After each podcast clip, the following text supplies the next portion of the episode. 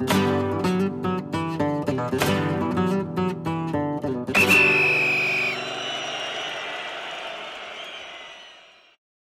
さんおはようございます。ペリオディスタ小沢です。今回は先ほど終わりましたラリーガ・サンタンデル第34節バルセロナとマジョルカの一戦についてお話ししたいと思います。結果は2対1、バルセロナが、えー、3試合ぶりに勝利を収めました。まあ、バルサに関してはヨーロッパリーグフランクフルトとの、えー、試合でのホームでの敗戦以降、フランクフルト、カディス、ラージョと、えー、カンプノーで史上初となります3連敗、不名誉な記録を作っておりましたので、えー、ようやく、えー、白星をつけることができたという意味では、チームにとって大きな勝利ですし、今節はすでに金曜日に、セビージャがカディスと引き分け、えー、土曜日にアトレティコ・デ・マドリーがアウェーサンマメスでアトレティッククルブに2-0で敗れておりますので、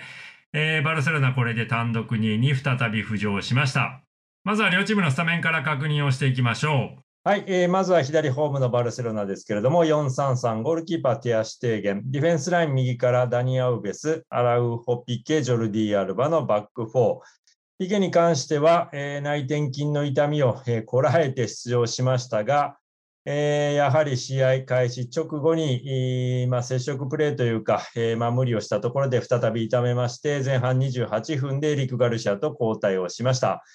えー、中盤ブスケツ、フレンキー・デヨング、ガビの3枚。前線はフェラントレスが今日は右に回りまして、オーバメヤン、メンフィス・デパイの、トリデンテとなりました。一方のマジョルカはやはり5バックで入りました。まあ、5-3-2のオーガナイズだったんですけれども、えー、アンヘルが、まあ、トップ下に降りて守備でずっとブスケツを見てましたので、まあ、5-4-1という表記でもいいかもしれません。ゴールキーパーセルヒオ・リコ、えー、ディフェンスライン右からパブロ・マフェオ、ルッソ、ライージョ、バリエントの、えー、3センターに左はオリバン。えー、ピボーテにバタグリアが入って、アントニオ・サンチェス、ダニ・ロドリゲスのインテリオル、アンヘルが、えー、シャドウの真ん中の位置にいて、フェルニーニョがトップということで、まあ、出場停止でムリキが、えー、この試合は出れませんので、フェルニーニョの高さ、えーまあ、ポストワークを期待してのカウンターという狙いでのアギレ監督のシステム采配でした。はい、まあ、立ち上がりからバルセロナがやはりボールを保持しましたと、まあ、キックオフ直後は少しマジョルカが前に出ていって、局面で強い当たり、プレーインテンシティ高めながらというところでいい入りしたかなと思いましたけれども、まあ、すぐに、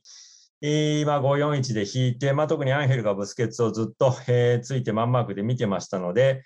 えー、まあそうなった時には、えー、このオーガナイズですから、バルセロナが、まあ、スムースに敵陣にはボールを運べますと、センターバックに関してはノープレッシャーですから運べますという展開になりましたし、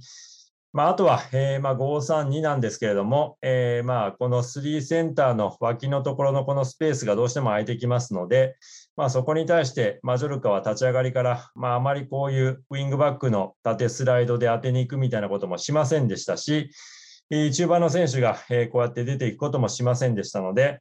まあ、ずっとアウベスとアルバが浮いている状況が、え、生まれましたし、まあ、そこは多分チャビ監督も、え、想定をしていて、まあ、かなり今、ブスケツを消されることを想定して、まあ、アウベスは中寄りにポジション取ります。まあ、アルバに関してもこの辺で、えー、受けて、まあ、早いタイミングで、まあ、クロスを打ち込んでいくみたいなところはアウベスも含めてやってましたので、えー、まあその辺で言うと、えー、ここ最近引かれる相手をどう崩すかと、なかなかまあこのポケットのところを取りに行けてなかったので、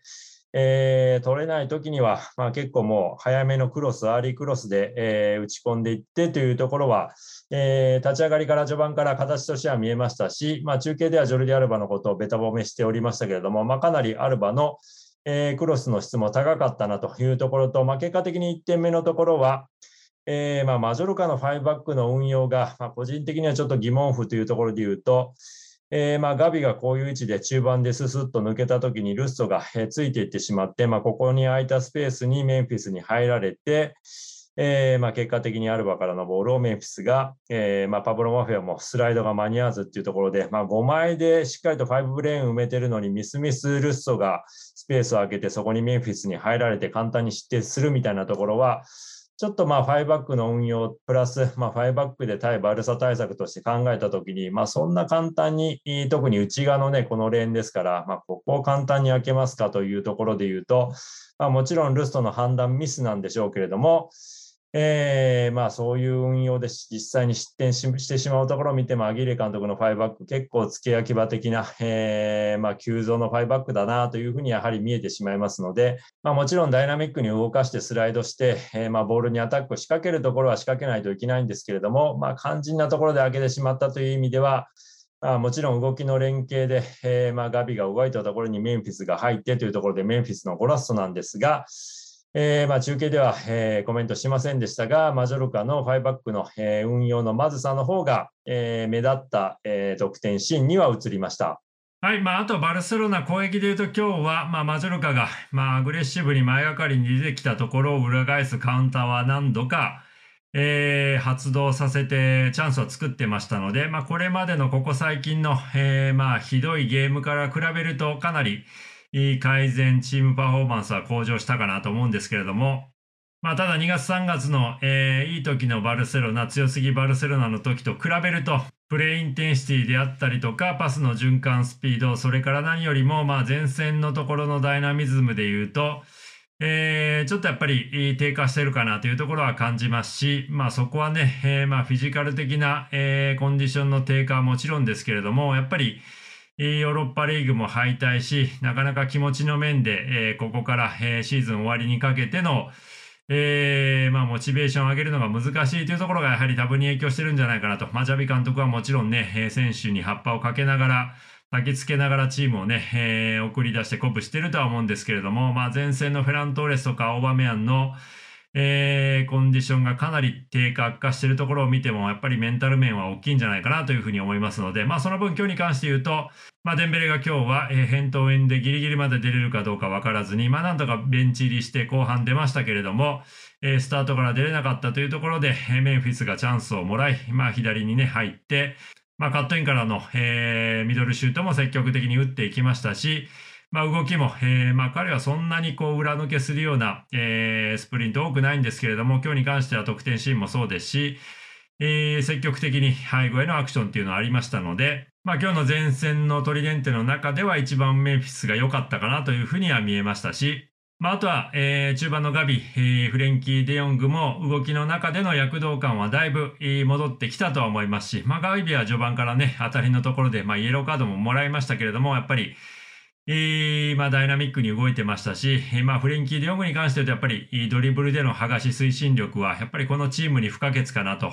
えー、チームに攻撃に停滞感が生まれた時に彼が、えー、局面を剥がして一気に打開をして、えー、ドリブルで推進力を持って、えー、敵陣に入っていって、アタッキングサードからラストパス、えー、フィニッシュに関わっていくというところは、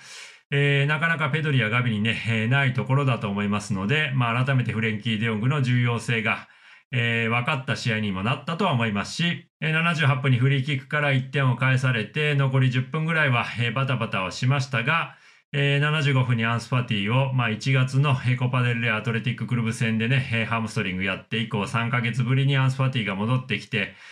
まあ、やっぱりガンプノーのお客さんはね、えー、まあ愛情たっぷりに温かく、えー、まあアップの時から迎え入れてくれてましたし、まあ、やっぱりアンスパーティーは特別なタレントだと思いますし、えー、まあ本当に決定力の高いストライカーだと思いますので、えー、このチームには不可欠ですから、まあ、このタイミングに戻ってきたということで、あまりね、えー、無理はせずになんとか、えー、徐々に試合時間をね、えー、増やしながら来シーズンの即戦力として主力として戻ってもらうというプランだとは思いますけれども、えー、このタイミングでね、ハンスパティも戻ってきたという意味では、バルセロナにとって非常にいいニュースかなというふうには思います。まあ、最後にマジョルカの久保ですけれども、まあ、先発落ちをし、ベンチスタートで60分から出ましたけれども、えー、まあ変わって入って、まあアンヘルがね、その代わりに前線に上がって、えー、アンヘルがやっていたブスケツ消しっていうね、えー、まあ1.5列目でずっとブスケツにマンマークで守備でほとんど、え、時間を抑えてしまって攻撃はなかなか、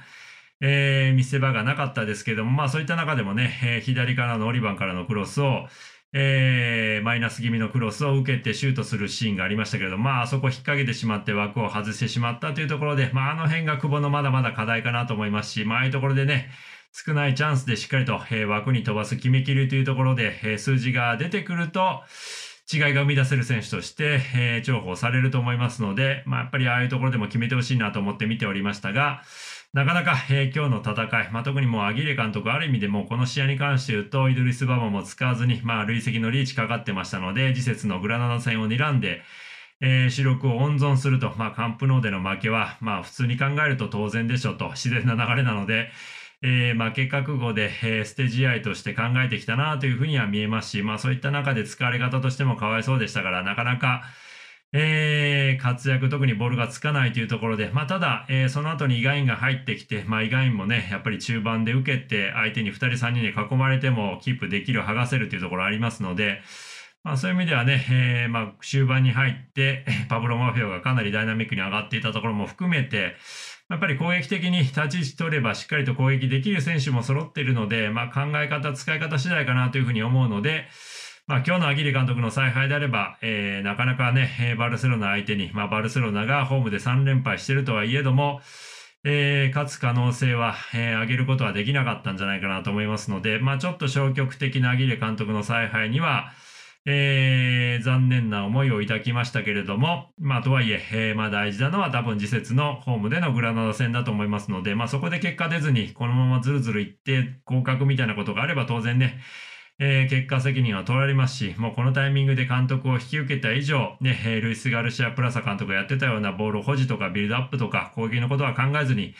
まずはファイバックで守備から入って、カウンターで仕留めようと、まあそのカウンターもね、無理気になんとか頑張ってもらって、みたいなところがあると思いますので、まあそういうチームで、えーそういうチーム状況ですから、久保もそういう中でやらざるを得ないということで、えーそういう少ないね、えー時間であったり、チャンスであってもしっかり結果をね、